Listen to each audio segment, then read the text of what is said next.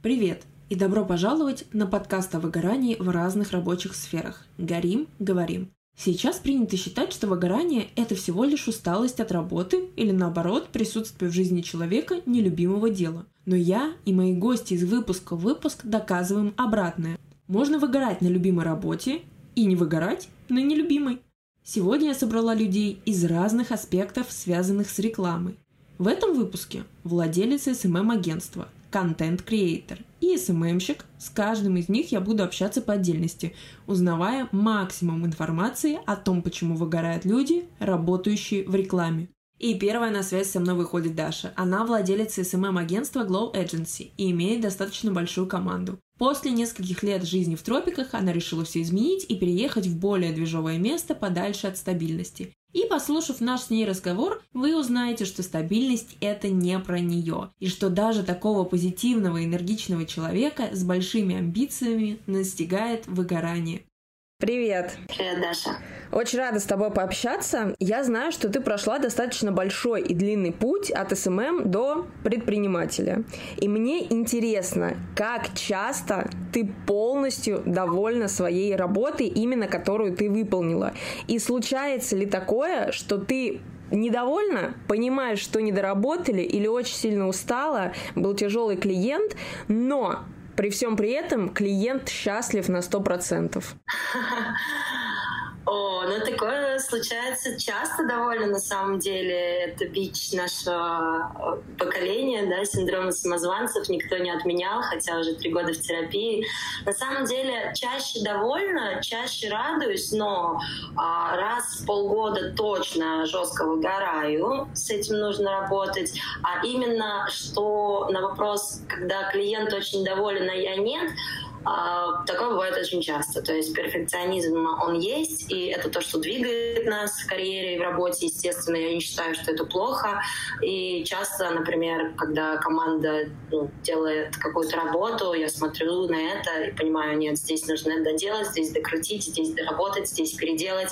То есть я всегда смотрю критично на проекты а, и ну, нахожу к чему, можно сказать, немножко придраться, чтобы сделать лучше. Радость от работы — это то, к чему нужно стремиться. Я вот сейчас последний месяц а, делаю такую практику, что себя хвалю. И говорю, Даша, ты молодец, какая ты молодец, за маленькие мелочи. Ну, где-то я это услышала, увидела, и это реально работает, потому что это помогает, потому что по погоне за успехом и за качеством мы забываем о маленьких каких-то достижениях, которые на самом деле тоже круто. И вот, э, да, радоваться от небольших даже побед и от результатов проектов надо чаще, а, к чему я и стремлюсь. А скажи, пожалуйста, вот тоже интересный вопрос. Тебя больше мотивирует что? Похвала, твои удачи, то, что ты смогла сделать, или трудности, которые ты смогла перебороть. Вот люди делятся на два типа. Первые радуются и мотивируются, когда у них все очень легко, очень просто, вот как по накатанной, они чувствуют себя как рыба в воде, у них все получается. А второй тип людей очень интересный, это вот, например, я в него вхожу, когда им обязательно нужно, жизненно необходимо пробираться через какие-то дебри и то только когда они вот понимают, что они сделали какое-то усилие, тогда они чувствуют, что они действительно работают, и тогда у них появляется интерес делать больше, лучше и направляться дальше по сфере. Я думаю, что я определенно второй тип. Э, я как птица Феникс немного, то есть сгорая дотла, возрождаюсь.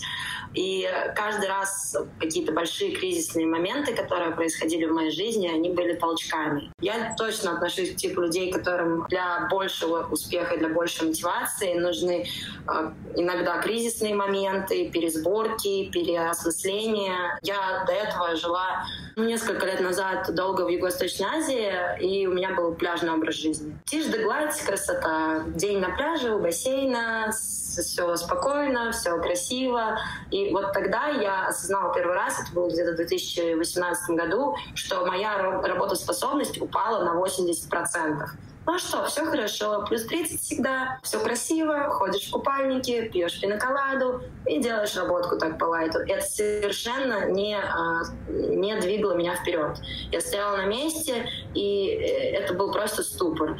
И да, такая жизнь многим кажется идеальной, красивой и э, это то, к чему многие хотят стремиться, но вот я, прожив несколько лет в таком формате, поняла, что это не для меня, и потом переехала осознанно в город. Я в Грузии сейчас живу. Да, я прекрасно понимаю, о чем ты говоришь, потому что когда у меня случилось мое последнее, самое сильное выгорание, я подумала, что мне нужен отдых. Ну вот отдых, просто настоящий релакс отдых. И мы с моим человеком молодым улетели жить на Бали. Я уволилась с работы, сказала, все, у меня будет перезагрузка, и я не учла один важный момент. Ну, это немножко другая история, она отличная от твоей, но э, все равно про то, что я понимаю, о чем ты говоришь.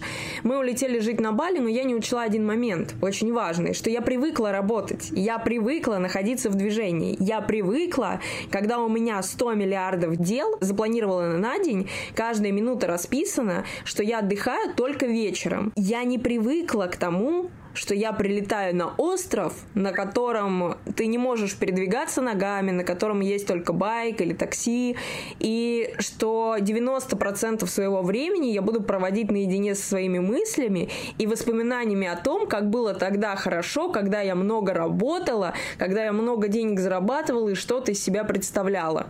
И это был самый тяжелый период выгорания, когда я уволилась отдыхала 24 на 7, вроде как была на содержании у молодого человека, и все вот воспринимали эту инстаграмную картинку так круто и так великолепно, не подозревая о том, что творится на самом деле, что это очень сложно находиться 24 на 7 в спокойствии, когда ты человек, родившийся в городе. Я думаю, что круче всего найти какой-то баланс. Вот пресловутый, да, а, и уметь и поработать в кайф активно, достигая там своих целей, но при этом и не выгорать, стараться, а, а пытаться, да, там, это совмещать как-то кайф, работу, отдых, образ жизни, спорт, бизнес, карьеру. Как бы нам всем хотелось это уметь, почему в школе не дали книжку, которая бы называлась Work-Life Balance, да, почему ее нам не давали. Очень бы помогла, я думаю, больше, чем учебники по истории истории однозначно. Смотри, ты сказала о том, что ты стабильно выгораешь э, раз в год, правильно? Или каждый, каждые полгода? Да, каждые полгода. Каждые полгода. А вот осенью и весной у меня такие межсезонья, когда вот я после лета или после зимнего лета в Азии возвращаюсь в городской режим и такая, все, сейчас я все буду делать. Там масштабировать команду, искать там новые проекты, общаться, выступать с лекциями, быть спикером, там, делать какие-то продукты. И потом я так два, два месяца нормально так э, горю, и потом бабах, у меня, угу, так все, я устала. Зачем я сразу так сходу пинката начинаю крутиться. То есть раз в полгода я вижу в межсезонье такую тенденцию у себя.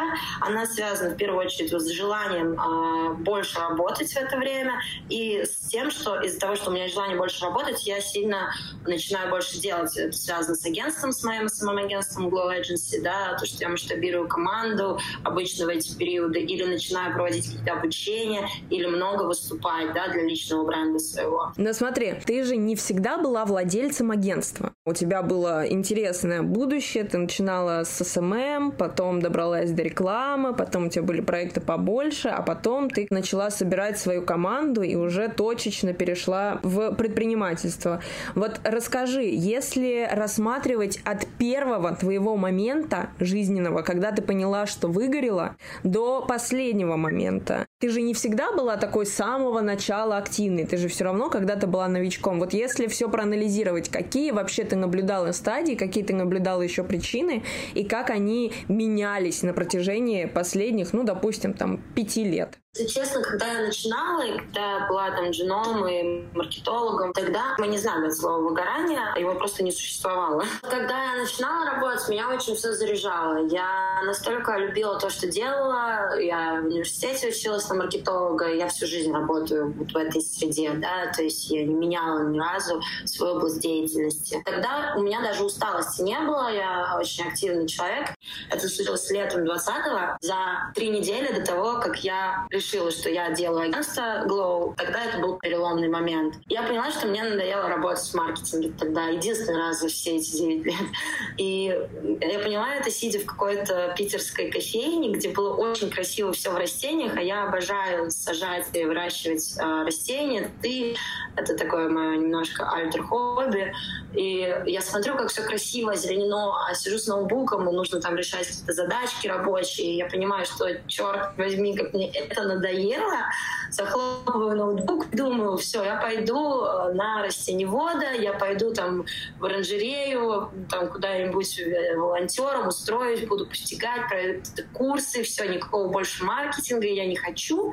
Да, я вообще уйду в другую среду, буду вот сажать ручками. Тогда это было выгорание. Я две недели ходила с этой мыслью, а, шаталась в аптекарский огород в Москве, куда меня не взяли бесплатно, даже волонтер куда-то, пыталась пристроить свои руки для высадки растений. Видимо, вот это выгорание, оно как-то подпрошло. Оно еще было связано с тем, что я вернулась на тот момент в Россию из Азии впервые там за пять лет. Я не знаю, как я справилась тогда с выгоранием, но спустя где-то две недели я как будто вернулась в себя и такая, Даш, какие растения? О чем ты? Ты маркетолог, это твое призвание. Тебе нужно вернуться в это и делать это, но делать на другом уровне. Я поняла, что да, круто, я буду работать в маркетинге, но не в том формате, как раньше.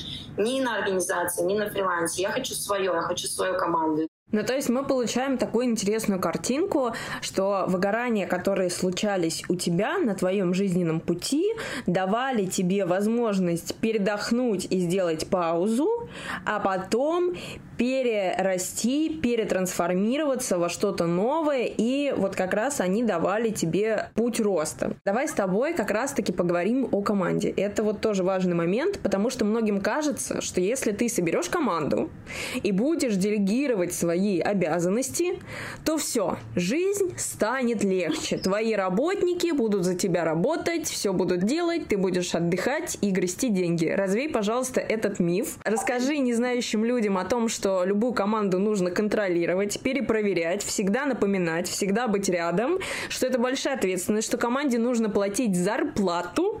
В общем, а у тебя еще, насколько я знаю, не маленькая команда, у тебя там что-то около 10 человек. Я на самом деле была в той же позиции, там, три года назад, без опыта в предпринимательстве, без опыта в построении команд таких, да, прямо с нуля.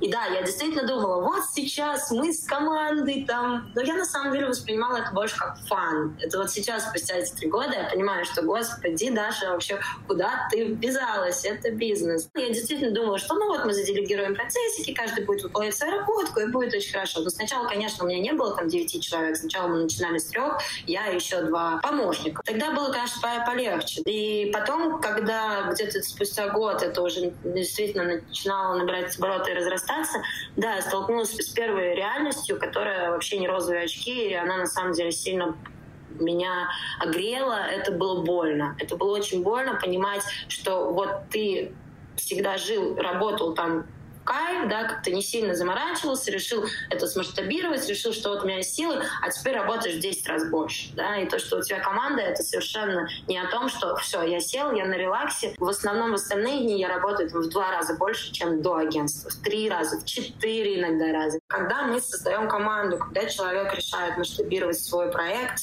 быть уже да, бизнесом, заниматься тимбилдингом, нужно понимать однозначно, что ты в ответе за каждого из этих специалистов. Ты не можешь просто скинуть с себя обязанности и сказать, все, теперь ты, там, это твоя ответственность. Это не их ответственность. Да? Команда и как она себя чувствует, как она себя ведет и как работает, это ответственность фаундера. Поэтому очень важно быть в ресурсе для руководителя, в хорошем настроении, состоянии, отдыхать там периодически, потому что это сильно распространяется на команду. Да? Контролировать это не значит э, сидеть над ними и не давать им возможности для э, самореализации нет, контролировать — это знать, что происходит внутри твоей команды, внутри твоих проектов, чтобы в любой момент подключиться и решить, например, сложную ситуацию. Я это только сейчас, там, за эти три года постепенно это постигала, осознавала, да. Много шишек набито уже очень. Менялась команда полностью уже там дважды за эти три года, и периодически просто там какие-то детальные люди, специалисты меняются. Эм, да, пересборка была дважды. Это все с нуля. Ты вкладываешься в человека, в специалиста, там 8-9 месяцев, обучаешь много его, потому что в основном, конечно, там, так как мы небольшой стартап, ко мне идут жены-медлы, да, то есть больших крупных специалистов, кроме меня, ну, которые там с таким большим опытом, там 10 лет плюс, да, нету. И поэтому, естественно, каждого спеца в моей команде я много менторю, много обучаю, я передаю свой опыт. Вот это все, это как раз про опыт предпринимательства, который периодически приводит к выгоранию, потому что очень много разносторонних задач, да, то есть много. Кроме там продвижения самого агентства, структуры финансовой какой-то деятельности внутри, это большая работа с тимбилдингом, это работа с клиентом в любом случае все равно. Когда ты заводишь команду, это очень большая работа, не нужно надевать розовые очки. Думаю, что вот я сейчас там три человечка себе возьму, и я уже ни хрена себе а, фаундерка, и я уже там буду сейчас прям раскидывать, разбрасывать, да, деньгами сорить. Скорее всего, ты заминусишь очень сильно, да, как у меня это бывает порой. А, будешь все свободные деньги вкладывать в развитие, а, инвестировать в это и думать, о господи, в найме я бы уже заработала там больше, возможно, да, с своим опытом. А вот скажи, пожалуйста, когда команда твоя в ГЛО распадалась и пересобиралась, ты когда-нибудь говорила себе вот на этом уровне усталости, выгорания, а, перегрева от эмоций, перегрева от обязанностей, все.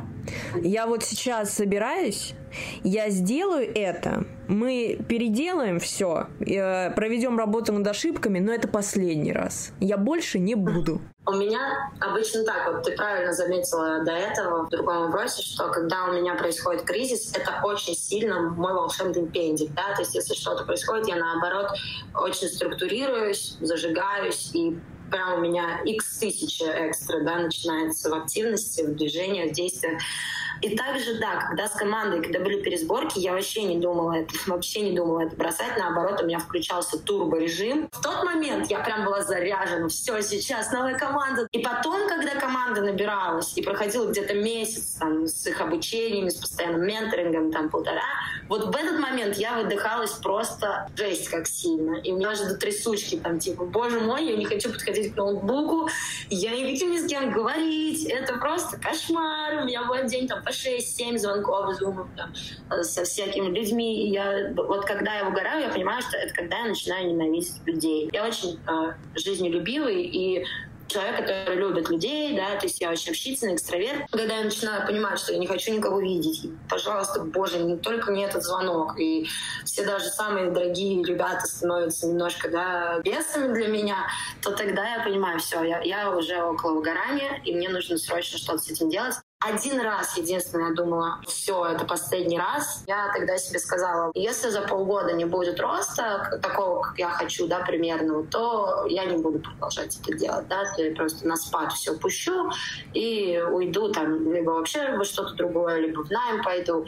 Но это было неправдой. То есть правда в том, что даже когда я там вообще на каком-то кризисном состоянии в агентстве бываю, я понимаю, что я ни за что не пойду в найм, потому что все, как бы порог переступлен. Туда я не вернусь. Никогда не говори никогда, но я не буду работать там на кого-то. У меня уже другое мышление, да, у меня мышление предпринимательское стало. Было исполнительское до этого, а стало предпринимательское. Золотое, как мне кажется, правило успеха — это просто продолжай работать. На самом деле, то, о чем ты сейчас рассказала, это как раз-таки про баланс про который ты рассказывала мне в начале выпуска. О том, что нужно искать вот эту вот гармонию между работой и личной жизнью, потому что твои щелчки, твои тумблеры, переключения с нормальной жизни, с энергичной жизни. Сейчас мы все перезапустим, людей новых наберем, я их обучу. И ты начинаешь это делать, и вот через какое-то время ты выдыхаешься, потому что как раз не было этого баланса. Это знаешь, как в биполярном расстройстве. Мне кажется, что... Э, ну, это не совет, но если ты прислушаешься, будет очень круто. Это как в биполярном расстройстве. Каждый раз, когда ты чувствуешь вот эту гипоманию, гиперэнергию, тебе надо осознавать, что после вот этой э, гиперэнергичности и желания разорвать весь мир, у тебя вот конкретно в твоем случае из всего того, что ты мне рассказала, будет такая история, что потом ты просто сляжешь на кровать и не сможешь притронуться ни к ноутбуку, ни к работе, ни к сообщениям. Ты можешь прожить без выходных, но тебе нужно как-то научиться, и вот такому же типажу людей, как и у тебя, балансировать на работе. То есть э, делать план рабочий таким, чтобы ты не весь груз ответственности брала в первые месяцы и такая, я несу, я все, я несу этот камень, я могу, я справляюсь, смотрите, смотрите, он вверху, чтобы он потом очень быстро не упал тебе на ноги. Да, абсолютно здесь согласна. На самом деле я э, постепенно переходила к этому. Про отдых я прям вот буквально недавно читала какую-то статью о том, что вот круто людям, которые там э, ну, с большим грузом ответственности работают, делать не какие-то большие отпуска, а делать маленькие такие слоты 4-5 дней раз в 3-4 месяца. И они сильно больше помогают для баланса как раз этого. И вот я хочу к этому прийти. Хорошая статья. Ты очень правильно подметила про то, что выгодней для человеческого мозга делать небольшие перерывы в отпуск, а маленькие. Почему?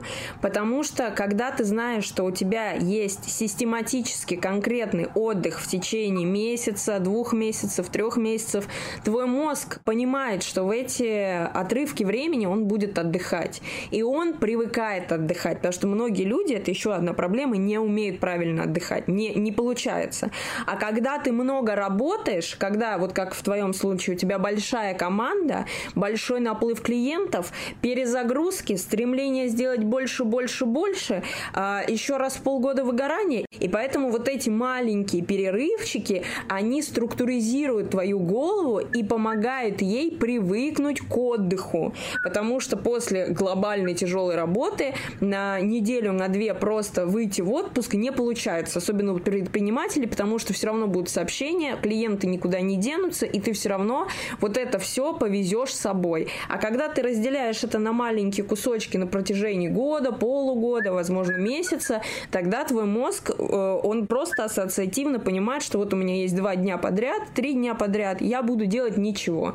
Я буду делать то, что хочет моя хозяйка, и это только мое время. Мы не затрагиваем работу. И плюс ко всему, если ты уже на предпринимательском уровне работаешь, выделить себе три дня подряд для отдыха гораздо проще, чем выделять себе две недели. Смотри, еще про твою команду немножечко поговорим. Лично у меня есть такая история, я ее даже вот буквально недавно осознала, что когда мою работу начинают выполнять другие люди, то есть когда я что-то, какие-то свои обязанности делегирую, то я как будто бы безучастна, и вот сейчас, имея уже большую команду, ты со спокойной душой передаешь им обязанности, или ты все равно чувствуешь вот эту натянутую ниточку того, э, что тебе нужно все проконтролировать, и как будто если ты сейчас не ворвешься в эту работу, то это вообще тогда не твое агентство. На самом деле, а, Этому тоже я училась. Сначала это был контроль-контроль. Мне было очень тяжело отпустить э, ниточки.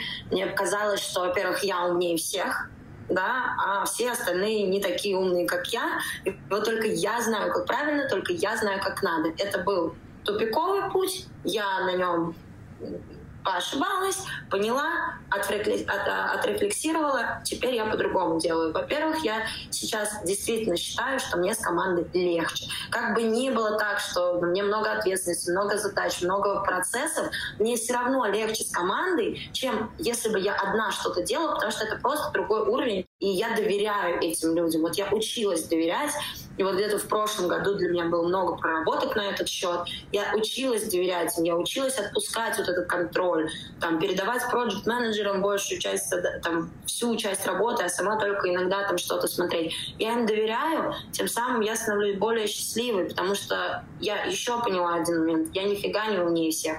Я могу точно сказать, что у меня, у каждого специалиста в команде есть какие-то навыки, которые они делают лучше, чем я как специалист. Точно лучше мне с командой, точно я не главный спец в каких-то ну, точечных задачах сейчас, да, я спец, например, в другом, в управлении, в менеджменте, в, э, в продажах, в тимбилдинге, да, в еще каких-то штуках теперь больше, чем там СММщик. Ты на самом деле сейчас сказала важную вещь. При создании своей команды, чтобы не выгорать и чтобы не страдать от э, вот этой вот ниточки и невозможности отпустить все процессы, важно понимать, что ты больше не специалист той сферы, в которой ты сделал команду. Ты теперь руководитель. И единственное, что ты можешь делать, ну, это сейчас совсем обобщенно и грубо, это э, работать над продвижением и ментальным здоровьем внутри своей команды. Знаешь, контролировать процессы, но в них не углубляться, не делать их за людей, которые это выполняют. Потому что раньше ты делала все сама, сейчас у тебя появились люди, которые делают это за тебя, и нужно им дать возможность делать так же, как и ты хорошо, предоставить свое менторство, обучить их делать так, как делаешь это ты, для того, чтобы они дальше облегчали тебе жизнь. Делегирование сила. Делегирование сила, делегирование рост — это однозначно. Считаю, что каждому стоит научиться делегировать процессы. Это не только про работу, на самом деле это про жизнь. Да, это про жизнь. Научиться больше доверять своим друзьям, оставить дома ребенка с э, кем-то и не париться каждые 10 минут о том, что он сейчас, э, там, не знаю, что-то с ним случится колоссальное. Да? То есть стараться доверять миру, доверять людям, слышать вокруг себя что-то, что ты за людей вокруг себя собираешь, которым можно доверить что-то, да, от работы до личной жизни и так далее. Это очень важное качество, которое просто делает нашу жизнь лучше. А мы переходим ко второму нашему гостю. Это Никита. Он жил в тусклом Питере, который сосал из него все соки, снимал ролики про моду и зарабатывал на интеграциях. Но в один момент все пошло не по плану. И сейчас его жизнь активно меняется. Сегодня мы узнаем о трудностях его работы в момент перехода на новый этап жизни. Ну что, привет-привет! Всем привет! Смотри, я хочу с тобой начать с того, что я прочитаю тебе твои же слова, которые ты когда-то написал у себя в историях. Пытаюсь из ничего сделать новогоднее настроение. В целом получилось более-менее, но я редко довольствуюсь результатом. Расскажи, пожалуйста, откуда у всех людей, которые занимаются рекламой, которых я знаю, такое постоянное недовольство своей работой. Но именно не работой в целом в рекламе, а той работой, которую они выполнили. Как будто они что-то не доделали, где-то не дотянули. Из чего это идет и почему это происходит.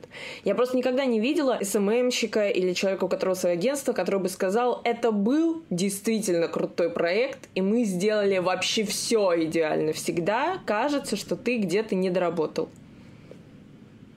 Слушай, мне кажется, это, знаешь, такая история про нет предела совершенству, во-первых, потому что человек, в принципе, такое существо, но если мы говорим про какое-то большинство, особенно человек, который к чему-то всегда стремится, он не может стоять на месте. И плюс какие-то есть, э, разумеется, психологические, наверное, проблемы, которые идут еще из детства, когда тебе нужно всегда получать пятерки, там только пятерки, четверка, не дай бог, тройка это все вообще крах, ты постоянно стараешься как-то, ну, в моем случае, по крайней мере, ты постоянно стараешься как-то э, соответствовать чьим-то ожиданиям. И это перекладывается все на мою вот сейчас жизнь, которая, которая происходит. Мне, то есть не всегда недостаточно того результата, который есть у меня сейчас. То есть, если это какой-то видос, который у меня залетел там на там, 100 тысяч, даже 150 тысяч, я такой, блин, ну, можно было лучше. Если у меня какой-то видос залетает даже там на 20-30 тысяч, вообще это нормальная цифра, да, то есть тебя посмотрело там 20 тысяч человек, 30 тысяч, особенно если это там рекламный ролик.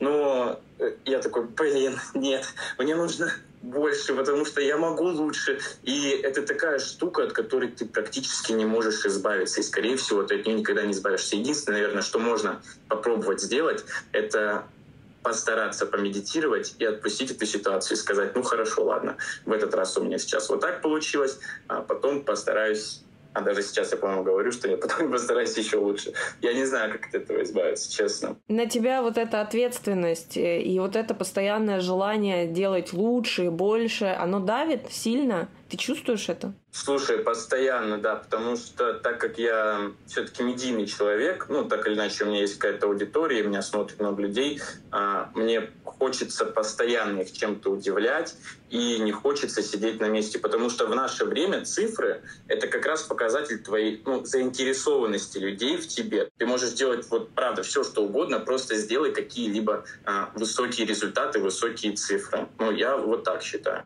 И получается, что ты как раз-таки склонен к выгоранию, как никто другой, потому что это как раз тема моего подкаста. Я уже не первый раз говорю о том, что чем больше ты пытаешься ставить себе невыполнимые дедлайны, чем меньше ты радуешься любому результату, даже если это небольшой результат, но выше, чем у всех остальных, тем ближе ты подходишь к черте, потому что вечное недовольство равно выгорание спустя какой-то промежуток времени. Ты не можешь постоянно концентрироваться на том, что все неправильно. Тебе нужно стараться научиться, и вообще любому человеку научиться себя хвалить как можно больше, как можно чаще, и тогда придут еще больше результаты. Но наш мозг, наше поколение почему-то перестроилось на то, что нужно больше, больше, больше. И самое страшное это когда ты достиг какой-то цели, к которой ты шел, и второй раз ты не можешь до нее дойти. Вот тогда начинается одилово, лютое. Это было у меня с подкастом подкастом, когда я вышла во все топ-чарты, которые только можно, и я уже как амбассадор выгорания, как ветеран выгорания посмотрела на все это и ужаснулась, потому что я осознала, что каждый раз, когда я буду выкладывать новый выпуск, я буду стремиться только к этому и к тому, чтобы эти показатели были еще выше. И меня уже даже не обрадовал факт того, что я вышла в топ-чарты. Я просто сидела и думала, о господи, у меня снова началась эта гонка. Слушай, ты вот сказала классную такую фразу про э, хвалить себя. Ты вообще часто себя хвалишь за проделанную работу? Сейчас да. Сейчас да. Но я пережила два года выгорания. И два года я себя не хвалила и ставила невыполнимые задачи, и работала без выходных, без отпусков, по 24 часа в сутки. То есть я могла спать, ну вот буквально час в день и снова выходить на работу. У меня был очень сложный, тяжелый режим. Я себя не хвалила. Мне казалось, что я вообще бездарно работаю, и все остальные люди на планете планете Земля делают это больше, лучше и зарабатывают э, значительные суммы. А я не могу этого добиться. И вот сейчас, когда я начала снимать подкаст, вот только сейчас я начала себя хвалить. И то мне очень тяжело это дается. Я раскрою секрет. Мой подкаст в подкастном комьюнити и вообще среди моих знакомых не не лоббируется. Он очень негативно почему-то всеми воспринимается, и я вот сейчас стараюсь справляться с тем, что я просто закрываюсь от всех и такая, я вас не слышу, отстаньте от меня. Самое важное, когда вот человек что-то создает, когда человек креатор, да, любого контента вообще, сто процентов вообще нельзя никогда на кого-то смотреть, особенно себя сравнивать. Все это полностью убивает. Вот я тоже как блогер, я постоянно смотрю кто-нибудь там, ну, я мониторю конкурентов, и если я вижу, что какой-то мой конкурент там в сфере моды, там, стиля или еще что-то, сделал какой-то крутой видос, у него все круто залетело, я такой, блин, ну я вот, а я почему так не смог, почему у меня так не получилось в таком духе. А потом через какое-то время, так или иначе, ты все равно приходишь э, к такому результату, как был у человека этого, э, либо даже лучше. Но просто вот в моменте, на мой взгляд, никогда нельзя сравнивать вот э, э свой контент с чем-то, э, с контентом другого человека особенно. Еще вот момент, если кто-то себя не умеет каким-то образом хвалить, я очень советую а, помедитировать. И когда вы медитируете, просто говорите, что вы а, очень хороший человек, у вас все получается. Я вот уже где-то, а, наверное, недели две сижу каждое утро по 15 минут, а, закрываю глаза, включаю себе шум моря и просто говорю, что у меня все хорошо, у меня все получается, я вообще молодец. А, это прям то, что такой небольшой большой лайфхак, потому что, правда, люди, которых не хвалят и которые не хвалят себя, ну, они еще вообще быстрее выгорают, особенно когда у тебя есть огромные просто требования к себе, тебе нужно быть лучшим, тебе нужно рвать, метать. Да, все правильно. Но, кстати, я про сравнение себя с другими людьми могу рассказать одну историю. У меня есть прекрасный показатель, очень интересный и очень неожиданный. Я была до вчерашнего дня такого же мнения, как и ты, что категорически нельзя сравнивать себя с другими людьми. Это демотивирует мотивирует. Это, э, причем сравнение себя с другими людьми иногда доходит до шизы. Лично у меня была история, нашла 15-летнего ребенка, начала ему завидовать, потому что он добился больше, чем я. И все. И все. Я просто начала сходить с ума. Но моя вчерашняя гостья, у нее есть свое рекламное агентство, она рассказала о том, что когда она чувствует выгорание, когда в ее агентстве и у нее в жизни происходят кризисы, она специально заходит на страницы своих конкурентов, смотрит, как у них все прекрасно и хорошо, и это ее мотивирует. И вот, знаешь, я недавно осознала, что мой подкаст, он про баланс ты должен как будто бы э, постараться для того, чтобы не выгорать, найти баланс между жизнью и работой. И вот как раз-таки в насмотренности на других людей нужно тоже находить баланс. То есть ты должен сесть, спросить себя, что ты хочешь на данный момент от просмотра страниц конкурентов. Замотивироваться и взять от них что-то хорошее, или ты понимаешь, что сейчас, если ты увидишь, что у них все хорошо, ты начнешь завидовать, у тебя начнется вот это ощущение внутри, что ты все делаешь не так, как они, что у них все это лучше, и тебя, наоборот, это осадит. И вот тут очень важно начать чувствовать свои эмоции. Не просто твердолобо смотреть, не просто твердолобо работать свою работу, выполнять задачи, а чувствовать внутри себя ответ своего организма, что он может услышать от просмотра других людей, твоих конкурентов или твоих коллег? Слушай, ну я вообще, да, вообще я согласен с тобой. Потому что когда ты смотришь все это бездумно, а, особенно когда ты зацикливаешься на цифрах, то тебя это правда демотивирует. А, то, о чем мы говорили. И очень крутая тема, то, что ты сейчас сказала. В целом это называется, знаешь, как можно это назвать, наверное, а, аналитикой потому что ты просто смотришь чей-то контент, анализируешь, что делает человек, и ты это делаешь не то чтобы бездумно, а ты подчеркиваешь какие-то его преимущества, которые ты можешь взять себе. Да, здесь крутой ход того, что можно подчеркивать какие-то фишки вообще даже не только агентства, а блога в целом, применять их у себя или переделывать под себя, чтобы твой контент, твое агентство а, выглядело лучше. Это круто, но к этому тоже, да, нужно прийти, и главное об этом не забывать, потому что у нас сейчас вот эта вся эта лента Reels и в целом вся вот эта эпопея социальных социальных сетей скатывается к тому, что мы просто друг другу э, завидуем, когда мы все это смотрим бездумно. Лично у меня частенько так бывает. О, человек вот то сделал, человек вот то сделал. А когда я сажусь, допустим, просто проресерчить себе какие-то идеи для своего контента, то я уже, конечно, и, иначе на это все смотрю. Мы поколение, в кавычках, успешных людей, успешного успеха. Мы транслируем в соцсети, в Инстаграм, в ТикТоке, Ютубе все самое лучшее, что у нас есть. Показываем цифры, и другим людям, когда они смотрят на все это, кажется, что и ты, и я супер успешные, и, и нам кажется про других людей, что они супер успешные, и это замкнутый круг, потому что все в итоге смотрят друг на друга, завидуют, обливают слюной, а нужно как будто бы брать вот пример с первой гости, которая берет только то, что ей нужно. У меня был как-то вопрос, почему все люди транслируют, какие они невероятно крутые, какие, какой у них успех, почему. Я очень хотел найти в свое время одного какого-нибудь какого-нибудь блогера, который будет просто ныть и говорить, как все у него плохо, чтобы я не чувствовал себя каким-то одиночкой, потому что у меня в моменте тоже было все очень плохо. Я такой думаю, блин, хочется аж самому с этим делиться, но очень как-то страшно, потому что, во-первых, в социальных сетях у нас не любят нытиков, все, правда, любят э, приходить в э, социальные сети и заряжаться, мотивироваться, а мне вот хочется иногда сказать, да, ребята, я вот обосрался, и нужно что-то вот с этим делать. Но есть такая история, потому что кто-то когда-то начал где-то гундеть, все это подхватили и подумали, это будет классным прогревом, люди на это смотрят, у людей вызывает симпатия, мы будем на этом э, работать. Но я тебе расскажу историю, это вот она со мной случается сейчас. Я вела ТикТок достаточно успешно, все было классно, круто, интересно. Я там была такой легкой комикессой, рассказывала истории жизни, в общем, разговорный жанр. Когда-то это было прям топ-100 и лучше, что можно было делать вообще в ТикТоке. И ко мне, естественно, в Инстаграм пришла аудитория, прошло два года, я э, стала более серьезным человеком, я выгорела, я пережила две депрессии, я пережила онкологию, и мой образ комикесса потихоньку от меня уже уходит. Мне хочется, чтобы люди воспринимали меня более серьезно, и я транслировала в соцсети какие-то более серьезные темы, более глубокие и важные для меня лично. И вот когда я создала подкаст, от меня отписался огромный пласт людей, и мои знакомые, мои друзья в открытую говорили и говорят по сей день, вот это вот сейчас в реальном времени происходит, что мой подкаст — это полная хуйня. Вот буквально в лицо цитата. Делала какое-то время и не понимала, из-за чего это происходит, ну, какая причина. А причина оказалась в том, вот я вчера только до этого дошла, что люди не привыкли к тому, что я несу какие-то серьезные темы. Они как будто бы воспринимать меня теперь всю жизнь будут как хихоньки-хахоньки, Дашка, можно ей все напрямую говорить, она не обидится, она же всегда юморная.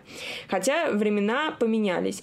И вот ты представляешь, какой надрыв у меня происходит, когда я меняю жанр и угол того, что я делаю в своей сфере, а меня не принимают. Хотя угол стал серьезней, работы стало гораздо больше, она стала гораздо ответственней, а это на отрез отказывается принимать. Я тоже загнан вот в этот угол эм, моды, стиля, и э, целевая моя аудитория, она всегда ждет от меня контента, который связан с одеждой и вещами. Так как у меня более-менее варит, варит котелок, я понимаю, что я могу э, практически весь контент завернуть в сторону одежды или моды. Но мне хочется сейчас говорить о чем-то более серьезном. Например, как э, зарабатывать, да, как я зарабатываю деньги на блоге, как вообще можно вести свой блог, как можно себя преподносить, э, свой личный бренд. То есть я настолько это все прохавал, я уже там почти три года занимаюсь этим вертикальным контентом еще с ТикТока, и я знаю все алгоритмы, я все это прекрасно понимаю, но я почему-то боюсь, что люди мне не поверят, что я это все знаю и понимаю, как работают социальные сети. А, и я даже сейчас вот запускаю скоро консультации по этому поводу, чтобы людей учить и чтобы себя в первую очередь прокачать, потому что мне хочется научить людей а, как-то вза- начать взаимодействовать а, социальными сетями не бестолково. Да, я почему вообще завела с тобой эту тему, почему я рассказала свою историю. А, я видела твои видео раньше, и я, когда нашла твой инстаграм сейчас, удивилась, потому что угол зрения потихонечку меняется. То есть я видела, когда ты там по-моему, пару лет назад, увидела сейчас твои годовалые видео и то, что ты прям вот совсем недавно выпускаешь, и я вижу разницу. И мне было как раз-таки интересно, насколько сложно для тебя вот так вот, несмотря на то, что это происходит плавно, но все равно менять угол э, твоего контента и насколько принимает это вообще твоя аудитория, не принимает, замечают они смены, не замечают. Ну, вообще, на самом деле, вопрос больше про твое внутреннее. Что ты чувствуешь в этот момент, тяжело тебе, или ты говоришь, а, ладно, гори оно все огнем, и вообще не запариваешься и делаешь то, что тебе хочется, потому что как раз-таки все-таки про работу в социальных сетях к выгоранию очень часто приводит то, что ты пытаешься уследить за всеми трендами, а внутри ты хочешь транслировать совсем другое. И то, что у тебя внутри, оно немножко э, бычит на общие тренды. И ты разрываешься и не знаешь, что тебе делать. Это тоже часто приводит к тому, что люди просто закрывают свои проекты. Слушай, это невероятно сложно, я тебе так скажу. Даже если мы берем Инстаграм и ТикТок, то есть это абсолютно две разные площадки, давай возьмем вот, да, Инстаграм, а, потому что в нем все-таки больше инструментов, у него есть и посты, и текст, и рилсы, и истории. Это нереально крутой инструмент для маркетинга, он такой нереальный. Когда я хочу поменять свое амплуа, хочу что-то донести людям, разумеется, это все они встречают с какой-то ноткой скепсиса, потому что, блин, чувак рассказывал мне здесь про одежду, как завязать узел ему, да, грубо говоря, как быть модным, а сейчас он мне рассказывает про то, что на блоге можно зарабатывать и так далее. То есть люди э, смотрят достаточно поверхностно на это. Но и от этого, кстати, к сожалению, страдают и охваты, да, тех же сторис. То есть когда я что-то начинаю прогревать, как-то делать, как-то что-то рассказывать людям, разумеется, в два-три раза просто все обрубается, потому что люди не привыкли к такому. И нужно на постоянной основе это делать. На постоянной основе рассказывать о себе, что что-то. А как я это буду делать, если у меня нет мотивации, потому что люди этого не смотрят, им это неинтересно.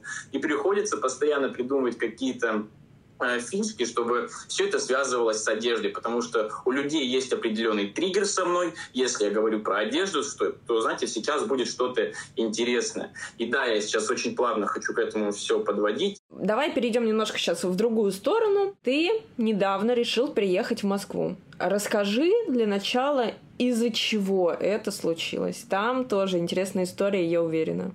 Обожаю Петербург всем своим сердцем. Вообще лучший город на планете. Меня достало то, что все говорят, все возможности у нас в Москве, Никита, надо гнать туда по-любому.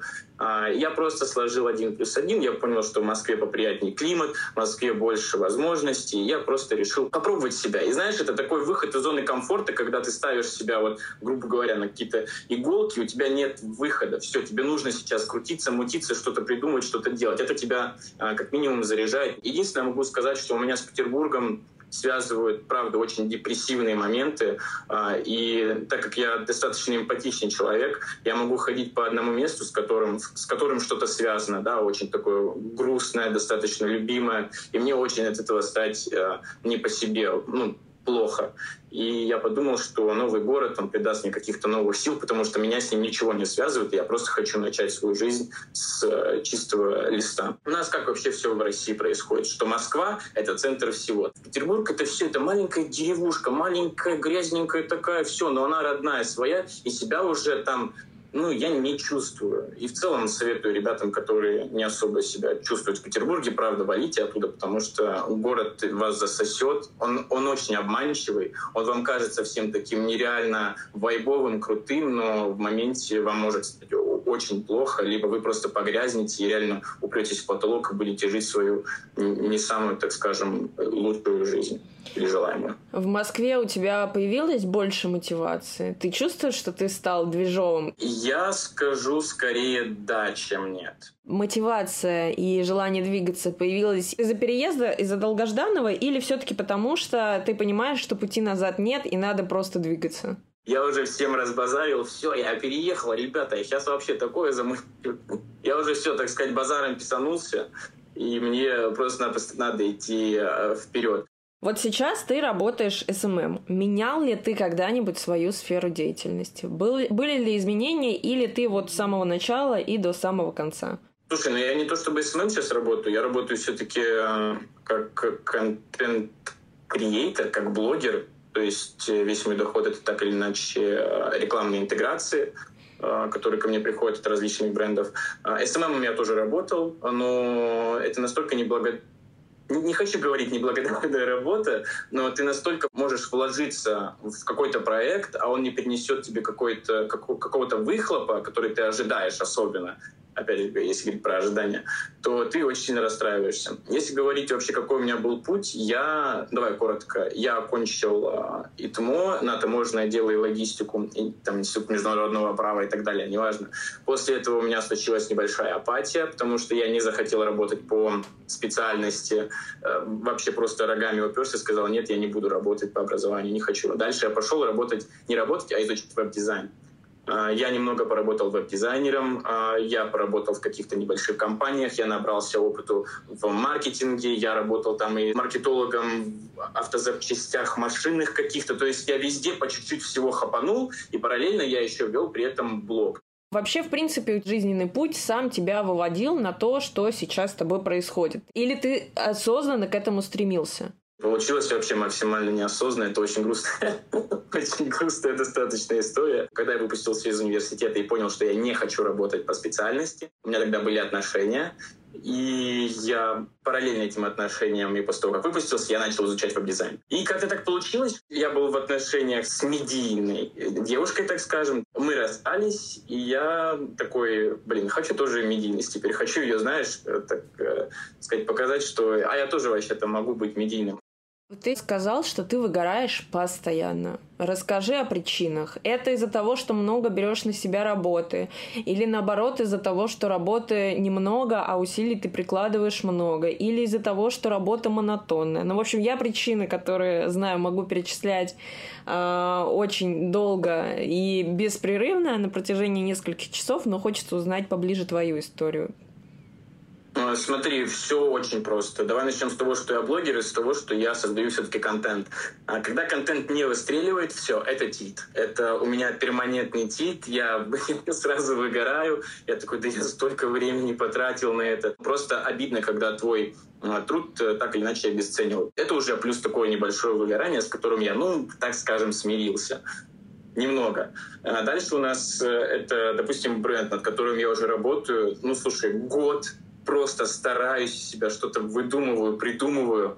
И это все настолько на долгую перспективу играет, что я уже хотел этим летом все сделать, уже все должно было готово быть, у меня классная идея, но опять же ничего не получилось, то есть планы срываются, все это продлевается, уходит в осень, а я в осень вообще не хочу уходить, потому что я ее не люблю, разумеется, тоже опять выгорание. И также все и с консультациями. Ты начинаешь говорить какую-то классную идею, ребята, там вот так можно, вот так можно, вам все покажу, расскажу, и большая часть людей такая, ну, нам это не интересно, расскажи мне какой какой-нибудь лайфхак, как можно мне э, надеть трусы, там, э, ну, грубо говоря. И, разумеется, это все приводит к тому, что ты начинаешь выгорать, что ты чувствуешь, ты как будто бы начинаешь чувствовать, что ты делаешь что-то не так. И ты уже вот все, и уже психуешь, я все сейчас брошу, я сейчас вернусь обратно в Петербург, где все надоело. А есть у тебя такое, что твое окружение или, может быть, подписчики, или ты где-то это услышал и принял на свой счет? Потому что у меня есть такая история, что если ты работаешь на фрилансе, и тем более, если ты какой-то более-менее медийный человек, то значит, ну, у тебя вообще не может быть усталости, ты вообще не должен выгорать, и что за чушь ты несешь? Это вообще, я скажу честно, до того момента, как я завел блог, я думал, что все вот эти блогеры, я, я на них смотрел, думаю, да вы дебилы вообще, вы ничего не делаете, бабки на своих вот этих вот фоточках зарабатываете. То есть я настолько был э, мало развит, э, что духовно, что как угодно. Э, и сейчас, когда я сам в это погрузился, ты просто понимаешь, что реально тебя это сжирает. Тебе постоянно нужно что-то делать, тебе постоянно э, хочется как-то завоевывать доверие, завоевывать внимание, и ты постоянно крутишься, крутишься, крутишься, и у тебя в голове миллион куча идей, а ты их не можешь сделать, потому что ну, ты выгорел, все, ты просто такой, да, у меня есть классная идея, сейчас ее сделаю, а потом такой, бац, нет, что-то происходит внутри, нет, я не могу это сделать. Ребята, если вот думаете, что э, все это так очень легко, именно внутренне, э, психологически вся эта история с контентом, она очень сильно влияет на э, психику. То есть у нас получается замкнутый круг. Ты сначала новичок, снимаешь контент, получаешь аудиторию, понимаешь, что что-то останавливается, шарики, ролики больше не едут, начинаешь выгорать, но за счет того, что ты набрал уже какую-то аудиторию, у тебя нет возможности остановиться, потому что ты всем сердцем боишься потерять то, что ты уже наработал. Ты продолжаешь работать, аудитория опять снова подрастает, где-то останавливается, и ты подсаживаешься на эту наркотическую иглу, и тебе нужно все больше, больше, больше, больше, и это постоянно, перманентно на тебя давит. Во-первых, да, я очень сильно тревожный а, невероятно. То есть, если у меня день я что-то там не делаю, то все, или я что-то не сделал, все, у меня тревога, я, я что вообще, я ни одного, ни одного своего планчика пункта на день не сделал, это раз. А два, эм, не хочется, конечно, залезать в эту это болото, но мы живем сейчас в такое время, что я просто не могу расслабиться. Я вообще никак не могу расслабиться, потому что я, я живу в страхе постоянном. Если бы у нас сейчас было все хорошо и было мирное время, я бы, я бы так чилил, ты не представляешь вообще. А я бы был, наверное, самым счастливым человеком. Но на данный момент реальность такова, что тебе нужно постоянно работать, чтобы просто не остаться с голой жопой и постоянно что-то придумывать, чтобы жить. Но э, видишь еще какая история, когда ты постоянно работаешь и когда ты не устраиваешь себе выходные разгрузочные дни, у тебя твоя жизнь с ненормированным графиком, вот таким, превращается в один длинный рабочий день. А когда ты работаешь, что ты делаешь? Ты стрессуешь, ты сконцентрирован, ты постоянно требуешь от себя результатов. А когда у тебя нет этого дня, ты все время в таком состоянии находишься. И вот почему я говорю очень часто про важность выходного. Хотя бы одного, четкого. Я понимаю, что время действительно тяжелое, особенно для мужчины. Ты и так тревожный человек, а тут еще сильнее она повышается. Но единственное, что мы можем сейчас сделать, это действительно научиться э, играть по тем правилам, которые есть, и теми картами, которые существуют. Расскажи, пожалуйста, сейчас про твое самое сложное выгорание, вот именно про ту ситуацию, которую ты можешь назвать. Да, я выгорел. Если их было несколько, расскажи вот про самую сложно выходимую, про самую тяжелую, которая, возможно, с тобой какие-то побочные эффекты до сих пор идут по жизни. А, что ты чувствовал в этот момент, как ты выходил, как ты боролся, как ты вообще осознал, что ты выгорел. Я понимаю, что у тебя это перманентно идет с тобой, и это состояние действительно зависит от количества просмотров и от усилий, которые ты приложил, и они окупились или не окупились, но в любом случае я уверена, что у тебя была ситуация, которая сильнее всего отражает а, понятие выгорания включаем ли мы в выгорание депрессию или нет? Они всегда идут рядышком. Я часто говорю о том, что выгорание и депрессия – это как простуда и какой-нибудь менингит. Ты получаешь одно, и если ты быстро не успеваешь это опознать, это вылечить, над этим как-то проработать, у тебя появляется другое. Если у тебя... Давай даже вот немножко по-другому. А, мы говорим про выгорание таким, каким ты его чувствуешь. Ты все-таки гость на моем подкасте. Если ты понимаешь, что депрессия была вызвана им или депрессия вызвала выгорание, и ты что-то для себя открыл, тогда да. Да, у меня был очень э, длительный промежуток э, депрессии. Это все как раз связано, что я не хотел работать там по образованию, я не мог себя найти. То есть ты каждый день что-то там думаешь или наоборот отключаешься, там уходишь в видеоигры. То есть тебя прям жизнь, она на стопе. Это по-любому тебя так или иначе кушает и изнутри. Потом все вот это э, расставание и так далее, все тебя просто добивает. И когда вот у меня началась депрессия, я сразу понял, что нужно идти к психотерапевту. Я пошел по всем этим специалистам, э, нескольких сменил, пропил таблетки. У меня от них потом начались какие-то там панические атаки достаточно сильные. И в конечном итоге, в конечном итоге меня спас вот опять же блог. И когда я ввел блог, я был все еще в депрессии. А когда ты находишься в депрессии, ты такой очень, очень странно себя ощущаешь. Ты вроде бы вот хочешь все, но при этом ты не можешь. То есть ты вот, грубо говоря, такое тело бездушное. В этот период, он шел полтора года, у меня был момент, когда я начал очень много брать на себя работы. Это была основная работа маркетолог, а, пять дней в неделю. А, несколько из них я мог работать из дома. А потом раз в неделю я ездил в бренд там, в Суперсет, точнее, снимал им контент, а потом на выходных я снимал контент тоже для бренда BeFree. На этой же неделе мне нужно было успеть себе снять контент. И все это, ну, то есть вся вот эта вот движуха, она спровоцировала нереальное выгорание, потому что депрессия, когда я начал вот чуть-чуть выходить из депрессии, я такой, все, я вроде бы нормально себя чувствую, но не до конца очухался. Я сейчас взвалю на себя столько всего. Я вот буду сейчас делать и это, и пятое, и десятое, и буду зарабатывать бабки, и депрессии вообще не будет. И я проработал вот так где-то около месяца навзваливал на себя просто кучу всего, кучу контента, куча работы. То есть у меня куча обязательств, и я просто понимаю, что все, мне жопа. Мне реально жопа. Просто на тот момент у меня был еще небольшой блог, буквально около 150 тысяч в ТикТоке, и я не понимал, что мне нужно делать. Нужно ли мне бросать ТикТок и уходить полностью в маркетинг и работать на основной работе, либо наоборот развивать свои социальные сети. И просто в один из моментов как вот у меня более-менее сошло это выгорание, это как раз было, по-моему, к концу 21 года, а, даже в начале 22 а, я решил для себя, что все, я ухожу из а, основной работы, где я работал 5 дней в неделю маркетологом, и мне так стало легко, вообще ты не представляешь. Я провел вот так ровно месяц, где-то чуть меньше месяца, и потом все, началось 24 февраля, и у меня просто в один день, во второй день а, все мои рекламодатели ушли, все ушло, и я снова остался с голой жопой. И, конечно же, у меня снова началась депрессия. И заключительный гость моего подкаста – это Катя. Ее история выгорания начинается с того, что она зарабатывает за несколько дней самую большую на тот момент своей жизни сумму денег и понимает, что ей это не принесло никакого удовольствия. А потом, благодаря этому опыту, открывает в себе новую суперспособность и называет ее ленивый маркетинг. Звучит странно, не так ли? Давайте разбираться.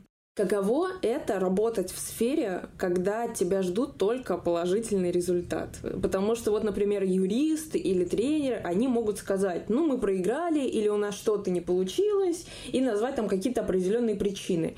А у тебя такой возможности нет. Ты всегда должна дать клиенту какой-то результат. Спасибо, это очень классный вопрос. А, но мне кажется, что очень многое зависит от э, нас самих, такая банальная фраза. А, с годами моей работы а, я была в разных ситуациях, то есть я сама очень много возлагала на себя ответственности, даже там, где я не могла а, физически выполнить, например, на там, 200%, которые я от себя ожидаю. Потом я, соответственно, выгорала от этого. И постепенно, как-то органично я пришла к тому, что сейчас я стараюсь доносить до а, своих читателей в блоге и до клиентов а, простую мысль, что и маркетолог тоже не является волшебником. То есть мы делим ответственность пополам, и так получилось, что в тот момент, когда я приняла это внутри себя, ко мне стали приходить клиенты, которым тоже это абсолютно понятно. То есть сейчас чаще всего ко мне приходят клиенты, которые возлагают на меня, как мне кажется, ответственности даже меньше, чем должны, э, с учетом того, что они платят мне деньги, и они ожидают результаты. И в такой атмосфере давать результаты гораздо проще. Я надеюсь э, на себя, но держу в голове, что не все зависит от меня. И клиент это держит в голове тоже. Как ни странно, не происходит истории с потерей ответственности с обеих сторон. Да, происходит история, где мы все еще отвечаем за результат, просто сделать его в таких условиях проще. Давай перейдем аккуратно к личному. Я знаю, что у тебя есть очень интересная и просто потрясающая история, когда ты заработала много денег, и тебя после этого момента как личность разорвало. Я также сталкивалась с подобной историей в своей жизни, но хочется услышать это с твоего ракурса и узнать об этом поподробнее. Потому что всем кажется, что ты вот поработаешь, заработаешь много денег, и у тебя будет это счастье. Вот этот вот момент э, безграничной свободы. Но все чаще и чаще, общаясь с другими людьми, разговаривая на тему выгорания и вообще исходя из своего личного опыта, я понимаю, что это не работает. А, да, я а, сейчас теперь уже придерживаюсь концепции а, некого такого мани-позитива. Да, вот у нас есть боди-позитив, когда мы принимаем себя такими, какие мы есть, да, любим себя, и из любви к себе мы уже можем менять себя более, а, скажем так, органично и здорово да, для нашей психики. Вот мне кажется, что некоторым людям показан также и мани-позитив, когда мы не пытаемся впрыгнуть в гонку, потому что все вокруг нас сейчас, э, для капитализма, разумеется, провоцирует нас на то, чтобы прыгать в эту денежную гонку, да, и смотреть э, за другими, которые быстрее, выше, сильнее. Каждый день кто-то выстрелил, каждый день кто-то заработал там 100 лямов, и, а я тут до сих пор не заработала 100 лямов, и нужно куда-то бежать. А раньше я тоже участвовала в этих гонках, и э, спасибо, что ты э, сделал отсылку к моей личной истории. Да, у меня есть история про э, заработанные деньги, которые не принесли мне удовольствия. Я бы не сказала, что по меркам 2023 года это были какие-то прям сумасшедшие деньги. А, это были самые большие на тот момент деньги, которые заработала лично я. И ну, здесь, наверное, нужно сказать, что у каждого это будет своя сумма. Да, от этого сама концепция истории никак не поменяется. Это был 2019 год, и э, достаточно тяжелый конец года, когда э, произошло много личных э, неприятных событий, вот, э, и в работе тоже произошло много косяков, потому что я начала уходить от работы в одно лицо, где я делала вообще все в своем проекте в чужих проектах, э, я начала переходить к тому, чтобы взять команду помощников. Вот. Это был неудачный опыт, конец года, и весь месяц я чинила косяки своей команды и проснулась, соответственно, под конец декабря, когда оказалось, что мне нужно заработать какие-то деньги, а мне весь месяц не было никаких продаж, и я не работала с чужими проектами, потому что, в общем, ушла вот в это тушение пожаров. Вот. За последние там, буквально 4 или 5 дней, э, включая новогодние праздники, я сделала распродажу, и тогда я заработала за вот эти 4-5 последних новогодних дней 375 э, тысяч рублей. Ну, то есть, как бы это не какая-то такая сумма серии там 100 миллионов. Вот. Но на тот момент это была самая большая сумма, которую я заработала вот так легко за пять дней. И, казалось бы, нужно радоваться, потому что все предыдущие годы я работала без выходных. У меня было там по три, по четыре проекта одновременно на ведении. Я вела блог, у меня была онлайн-школа, у меня был магазин детских игрушек. Я была мамой э, годовасика. Вот. Э, я не ездила в отпуск, и я как раз играла вот в эту игру э, быстрее, выше, сильнее. Вот. И, собственно говоря, все это накопилось. И вот в конце декабря 2019 года все это одновременно выстрелило и действительно разорвало меня. И 1 января я проснулась, у меня были деньги на карточке, но это были просто цифры на экранчике, которые, в общем-то, не приносили мне никаких эмоций. И так началась, э, забыл такое, точка входа в депрессию, э, точка входа в нервный срыв, э, после которого я еще достаточно долго восстанавливалась, эм, пила таблеточки, работала с неврологом, работала с психологами. В общем, это меня достаточно сильно, так скажем, раскатало по асфальту.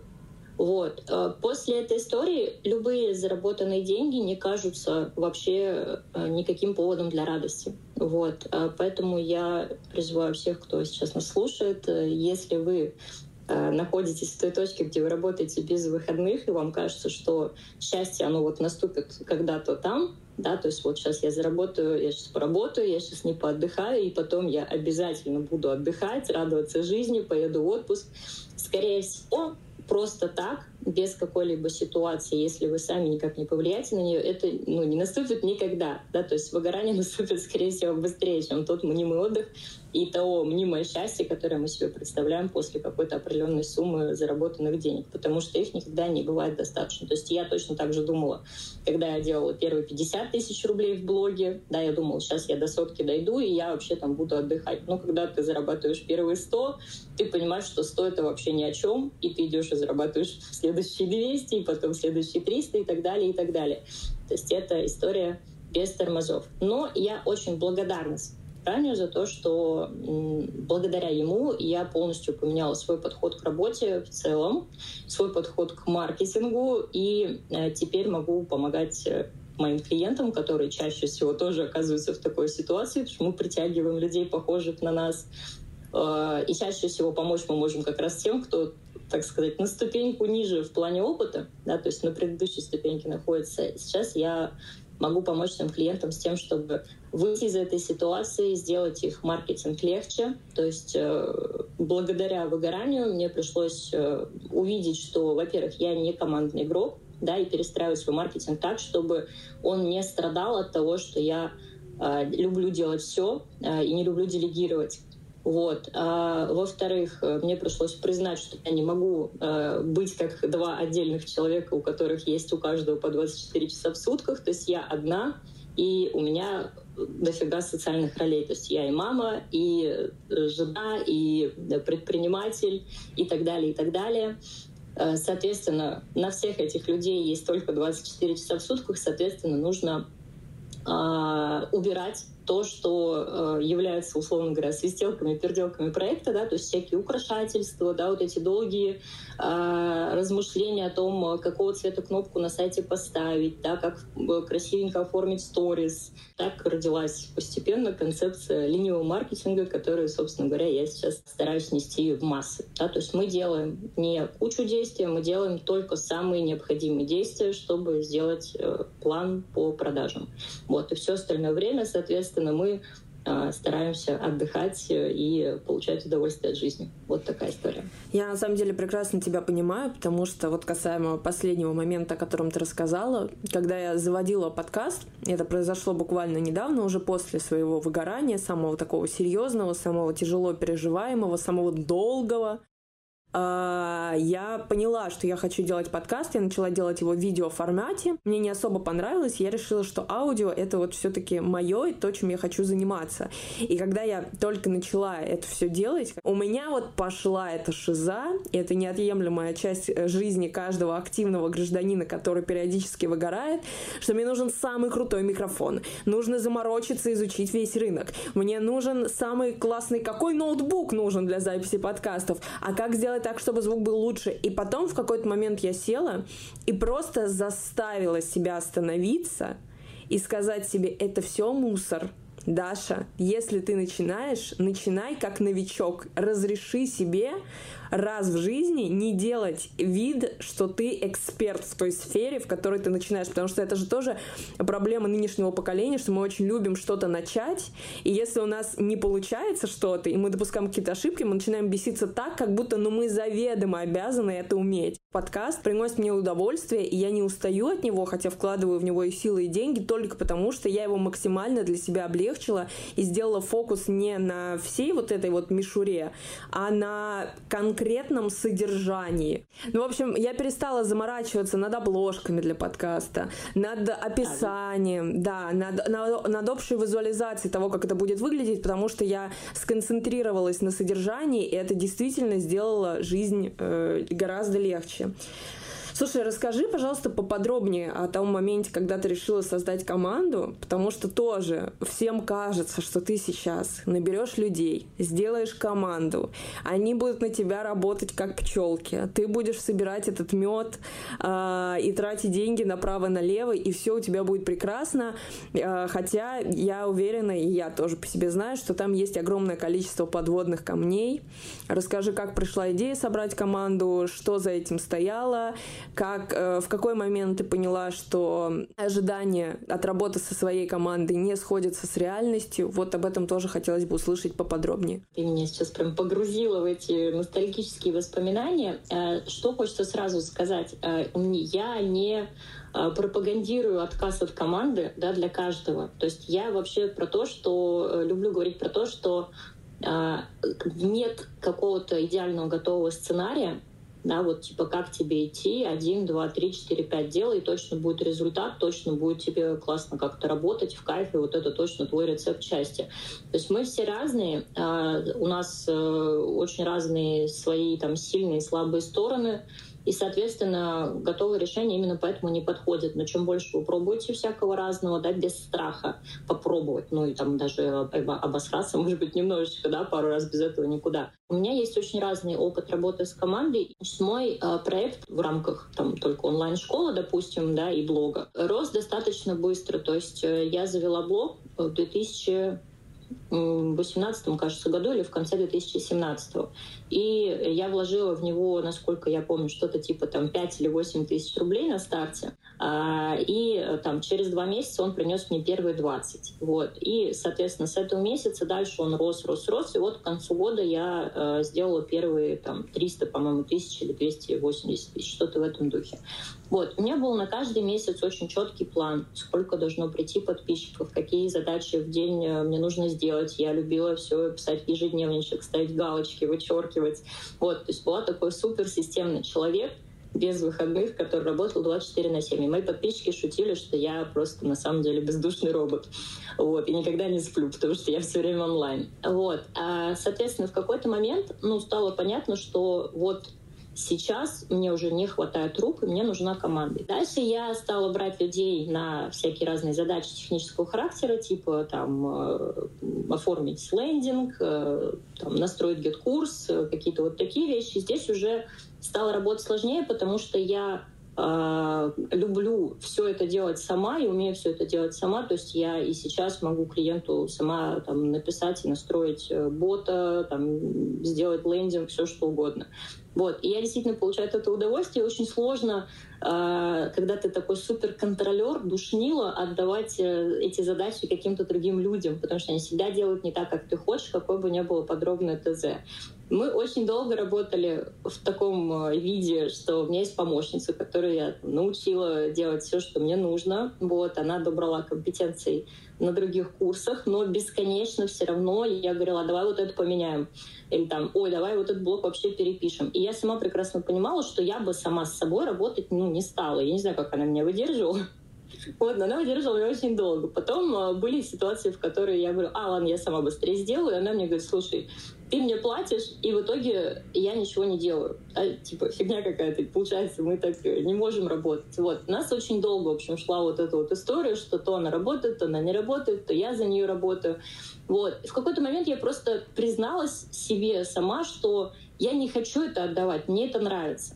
Там, где я могу это отдать, ну, например, в клиентском проекте, я это отдаю совершенно без всяких сожалений. Там, где я хочу поработать сама, я работаю сама, и я просто больше себя за это не ругаю. Понимаю, что, возможно, через год я буду говорить совсем по-другому, да, то есть я буду немножко другим человеком, и я буду говорить, окей, ладно, сейчас я готова собрать команду, и я снова ее соберу. То есть это не линейная история, и если вы один раз что-то для себя выбрали, это не значит, что теперь так должно быть всю жизнь. И если вы собрали команду, но вам не окей с этой командой, вы вполне можете всех распустить, и никто от этого не умрет и не пострадает. Такой мой опыт.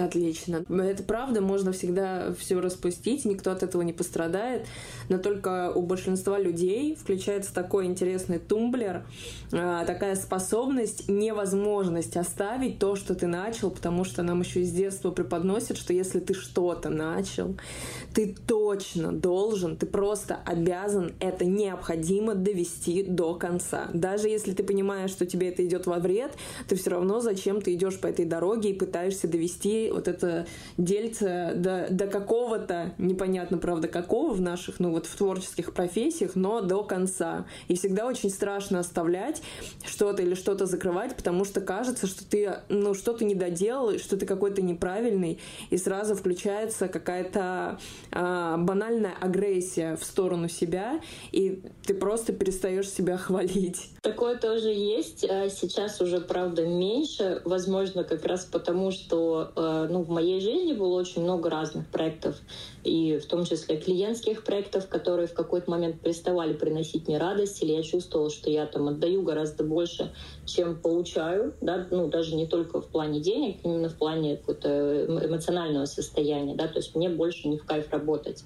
И я тянула их месяцами, и это тоже приводило в итоге к выгоранию, то есть у меня есть э, опыт работы с клиентом, после которого а, мы, э, несмотря на то, что я несколько делала попыток выйти из проекта, но мне казалось, что надо как-то помягче, надо как-то там подстелить соломки, надо как-то очень вежливо вокруг да около. А, я долго не решалась сказать напрямую, что, слушайте, я больше не могу здесь работать, ну реально мне уже плохо. Вот. И я, соответственно, вот эти вокруг да около принесли только то, что в итоге мы расстались не очень хорошо, а, и, соответственно, после этого я еще, наверное, месяцев восемь вообще не брала другие проекты. То есть я всех сливала и говорила, что извините, мне некогда, извините, у меня там сейчас очень много работы. Вот. Пока я просто не задумалась, что, слушай, Катя, ты уже 8 месяцев не работаешь с клиентами, а что за фигня происходит вообще? Вот. Э, ну и, соответственно, посредством самокопания стало понятно, что просто мне страшно, что снова повторится вот этот опыт, где я попала в проект, который мне перестал в какой-то момент нравиться, и я больше э, не хочу проходить через вот этот этап ссор, да, и того, что я чувствую, что я какая-то плохая, э, что я там что-то не доделала, не выложилась на 200%, не вывернулась наизнанку ради чужого проекта. Вот. И я, соответственно, отказывалась от вообще любых клиентов, хотя клиенты бывают очень разные, да, и буквально следующий, который пришел ко мне после этого, был очень классный, классный проект. Очень здорово сознательно как бы включить в себе это, да, либо ну, прокачать в себе вот это, уметь отказаться вовремя, уметь остановиться вовремя и не относиться к своим проектам, к клиентским проектам или к своим там каким-то идеям как, э, я часто говорю, вот как к ребеночку, да, которого я уже родила, и надо теперь его обязательно растить. Как же так? Я его не могу выгнать на улицу, не могу его увезти в лес, да, там, не могу его отдать в детский дом, мне нужно обязательно его дорастить хотя бы до 18 лет, а то что же это такое, что же я за человек такой. Вот. Идеи и продукты, и проекты — это не наши дети, да, это просто наши гипотезы. Протестировали, не пошло, э, выбросили, поехали дальше. Не застревайте. А скажи, пожалуйста, когда ты делала вот этот вот большой перерыв, 8 месяцев, после того, как ты осознала свою проблему, осознала причины, а, появились ли у тебя новые силы после такого большого перерыва? Или все равно, когда ты начинала заново работу, ты чувствовала усталость, как будто бы и не отдыхала вообще, и как будто бы этого перерыва и не было? Ну смотри, дело в том, что э, это был перерыв именно в работе с клиентами, да, то есть вся моя остальная работа, э, там консалтинг, э, магазин детских игрушек, э, блог, онлайн-школа, обратная связь, вот это все, оно никуда не делось. И это был как раз тот период, когда я еще работала без выходных, без отпуска и пыталась взять какую-то, не знаю, премию самого уставшего мертвого человека года. Вот. Соответственно, мне не было ощущения, что я супер отдохнула. Ну, то есть вот конкретно от этой деятельности, да, я супер отдохнула, и казалось, что уже вроде как э, есть новые силы. Но э, все равно взять клиента, то есть попробовать еще раз вот этот негативный опыт э, после долгого даже перерыва, первый раз все равно было сопротивление. То есть у меня было 150 мыслей, типа, что может пойти не так, как нужно, там, какие вопросы нужно задать на консультации, чтобы себя максимально обезопасить. Э, там 10 раз я пыталась отказаться, слиться и так далее, но в итоге просто я Э, ну, можно сказать, немножечко себя принудила да, к тому, чтобы попробовать. То есть в такие моменты всегда как будто бы сознание немножко раздваивается, и ты э, сам с собой уговоришь, как с маленьким ребеночком. Да, типа, Катя, ну давай попробуем разочек, но если не понравится, мы сразу перестанем, скажем, что там, давай вот э, пропишем это в условиях, туда-сюда, давай клиенту это объясним, а, там, ну ты просто попробуешь, ничего страшного, ну не все же такие, вот. И ты уговариваешь себя, ты пробуешь, и это очень хорошо, когда ты пробуешь снова, потому что э, твой мозг как бы перезаписывает информацию, да, что типа это не, не обязательно работать с клиентами, это негативная история. Вот, очень важно перезаписать этот негативный опыт немножечко по-другому. Ну и, естественно, сделать какие-то выводы из ситуации, в которой ты выгорел. Почему так произошло, почему ты выгорел, что ты можешь сделать, чтобы на нее повлиять. Потому что я знаю, что очень часто ну, мои коллеги, ну это в принципе к любой сфере относится, мои коллеги очень часто ходят по кругу, да, то есть они берут одних и тех же клиентов, ну по типажу, да, по uh, там, готовности проекта иногда, э, по тому, как человек подходит к работе, да, по количеству его ответственности, которую они обговорили. Они берут одинаковые проекты, и, соответственно, каждый раз это кончается негативной историей. Да, человек берет какую-то паузу, чтобы отдохнуть, но потом все равно нужно зарабатывать деньги. Он берет нового клиента. И этот клиент ничем не отличается, потому что не были сделаны выводы из предыдущей истории. То есть кажется, что это не я такой, а это вот клиенты такие. Ну, надо как-то вот, значит, из сортов говна выбрать себе какое-то наименее неприятное. Например, у меня появился фильтр на работу далеко не со всеми психологами, потому что ко мне часто приходят работу психологи, и э, там очень жесткие фильтры на этапе бесплатной консультации, э, где я буквально по там, пяти речевым установкам могу понять, э, будет ли клиент нормально работать, или он будет бесконечно сливаться, бесконечно выгорать, э, бесконечно говорить, что я поехал на ретрит до свидульки, а у нас посреди запуска это все происходит, да, там, или все, я больше не хочу это продавать, давайте продавать что-то другое. И, соответственно, это будет э, негативно влиять на результат. Расскажи, пожалуйста, какие у тебя еще появились привычки благодаря выгоранию? Вот замечал ли ты что-то такое? Я сейчас объясню, о чем я. Вот, например, я каждый день пью кофе. И до момента активной работы, пока я не поняла, что мне как-то нужно брать энергию в долг, я так много кофе не потребляла. Может быть, ты замечала за собой какие-то вот такие маленькие моментики, связанные с какими-то, может быть, вредными, а может быть, полезными привычками, которые у тебя выработались в процессе того самого выгорания с 2019 года? Да, у меня есть такие привычки. Я не могу сказать, что это супер вредная привычка. Несмотря на то, что я очень люблю проводить прямые эфиры, эфиры, там какие-то вебинары, трансляции и так далее, то есть где я одна выступаю на много человек, и в том числе в живом формате, в моменте я получаю огромное удовольствие, мне кажется, что я получаю супер огромный залп энергии. Я интроверт. И мне очень долго, кстати, было сложно это признать, потому что у меня вроде как много друзей, я веду блог, ну как может интроверт вести блог в самом деле? Вот, но потом э, психолог объяснил мне, что интроверт — это не про количество друзей, а про количество энергии, да, то есть заряжаешься ты от людей или разряжаешься ты от людей. И все стало на свои места. Вот, и я знаю про себя такую особенность. Раньше вот в тот мой период, когда я себя вообще не, не щадя работала как терминатор, я э, не замечала за собой эту особенность. То есть я проводила вебинар, допустим, на 100 человек, и после этого мне хотелось просто лежать, спать, чтобы меня вообще со мной не разговаривали, э, чтобы я не видела вообще живого человека еще неделю. Но я заставляла себя работать, я заставляла себя ходить на встречи, я заставляла себя, возможно, проводить еще следующий какой-нибудь эфир себе через два дня ставила. И в итоге это заканчивалось тем, что я три дня лежу с мигренью и умираю. А сейчас я знаю эту особенность, и я ее просто ну, принимаю. Да? То есть я ставлю себе какое-то мероприятие, э, после которого я точно знаю, что я 4 дня просто ничего не заставляю себя делать. То есть я могу просто лежать на диване, смотреть сериалы, есть целый день мороженое и, соответственно, ничего не планировать. Если внимательно за собой наблюдать, наверное, это самое важное. Да? То есть наблюдать за собой и за тем, как ты на что реагируешь, и не пытаться себя хлестать пластом за то, что ты там отличаешься от какого-то своего кумира, которого, на которого ты смотришь в интернете, да, и вот он там какой-то супер работоспособный, а ты не такой работоспособный. Если позволять себе какие-то вот эти перевалочные пункты э, организовывать, то работать становится в 10 раз легче, в 10 раз приятнее. Я, кстати, по поводу того, что ты интроверт, могу тоже оставить свой комментарий, потому что я тоже интроверт.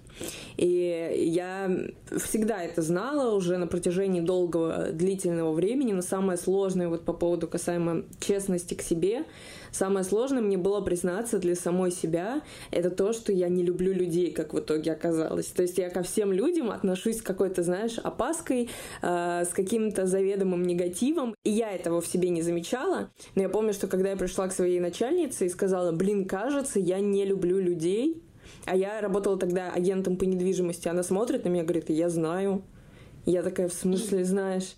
Она говорит, ну, по тебе видно, я знаю, что ты не любишь людей, Даша, да, это видно, ну, все, все это знают. Это когда не все. Я вспомнила об этой мысли спустя год, я сижу с своим молодым человеком, мы уже год в, в отношениях, я говорю ему, слушай, а ты замечал когда-нибудь за мной, что я не люблю людей? Он говорит, да, я знаю. И я такая, блядь, вы все знаете, что я не люблю людей, но вы никогда со мной об этом не разговаривали. И для меня это было настолько большим открытием, потому что я тоже думала, что я люблю людей, я со всеми хорошо общаюсь, у меня нет никаких проблем с коммуникацией, я супер общительная. И, и на 24-й год своей жизни я узнаю, что я, блин, всех не люблю, и я люблю закрыться в себе и ни с кем не общаться, и общаться с людьми только раз в пятилетку, там выйти, когда уже, ну, совсем необходимо. Но это вот как раз-таки про честность в отношении самого себя, потому что мы очень часто обманываем себя и обманываем в угоду нашей работе, это во-первых, и в угоду общим трендам, потому что мы видим, что все такие в социальных сетях общительные, все постоянно ходят на какие-то вечеринки, все постоянно что-то организовывают, у всех настолько классная, интересная жизнь, и нам кажется, что ну мы такие же, ну конечно же мы такие же.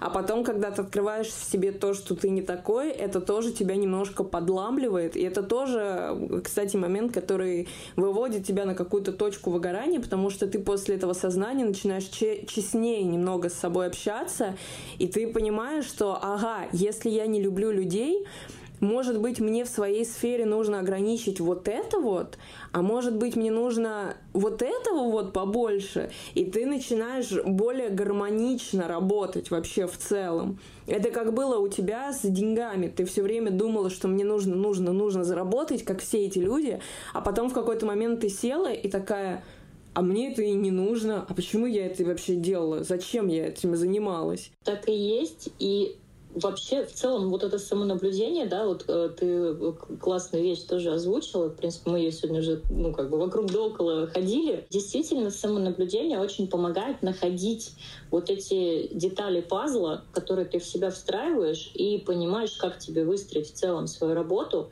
чтобы она была максимально комфортной. Вот у меня, например, ну, так как выгорание — это очень цикличная история, мне кажется. То есть очень часто, когда меня спрашивают про выгорание, или мы с кем-то обсуждаем выгорание, у кого оно первое, да, а, вот, знаешь, это как вот этот мем, там, типа, первый раз тут. Очень часто люди думают, что пройдя один цикл выгорания, с ними больше этого никогда не случится. И, соответственно, те, у кого было выгорание, знают какой-то рецепт, как никогда не выгорать. Но работая с коучами, психологами, людьми, которые, в общем-то, не последние да, в этой сфере в плане опыта, я знаю, что сами коучи, сами психологи выгорают периодически. Да? То есть мы все э, не застрахованы от этого, и это не вакцина, да, когда и там не ветрянка, который один раз переболел, и все, больше тебя это никогда не коснется. Просто ты э, в следующий раз можешь быть более готов к этому состоянию, потому что в первый раз ты такой, типа, что за херня? Я же робот, я же фигачила, да, куда все делать, почему я не могу ни руки, ни ноги поднять, что это такое вообще со мной происходит? В следующий раз ты уже к этому больше готов, по поводу вот этого самонаблюдения и самопомощи и попытки выслушать себя, есть одна проблема для сильно много работающих людей, людей, которые уделяют много времени своему бизнесу или своей работе, или перерабатывают, берут дополнительные смены, это вообще касается всех. А, это то, что когда ты много работаешь, на это нет времени. То есть ты как будто бы постоянно а, посвящен своему типу занятости.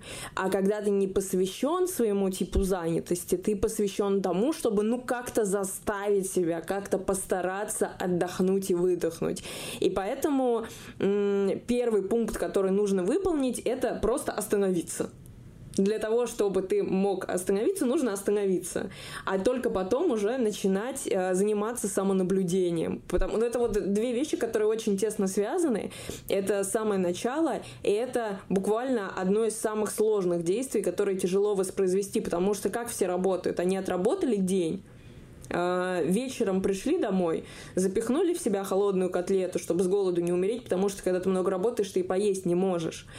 И легли спать без задней мысли, просто без мысли о себе, а просто с мыслями о том, что завтра снова еще один такой же день.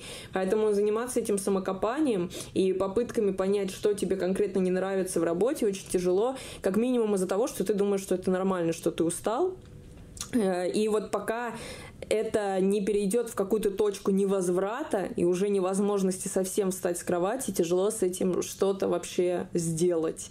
А касаемо эм, того, что всем кажется, что люди, которые идут по жизни с осознанностью, с какой-то, они никогда не выгорают. Я уже э, готовлю выпуск с мастерами йоги, с преподавателями йоги, я с ними разговариваю о выгорании, и я понимаю, что ни одна профессия, и вот, собственно говоря, этот подкаст, он для этого и создан, не защищена от выгорания. Выгорают все. Ты вот сказала, что люди, как правило, самое сложное для людей — это остановиться, да, и вообще начать замечать свое выгорание, начать замечать себя э, внутри своей жизни. Э, вообще такой парадокс, да, вроде как э, ты — это главная центральная фигура твоей жизни, но можно прожить половину жизни вообще не замечая ни себя, ни свои желания, ни свои реакции, ни свои неудовольствия какие-то, просто на полном автопилоте. Это действительно сложно, но к сожалению, никто э, не делает за человека да, конкретного, который хотел бы себе помочь.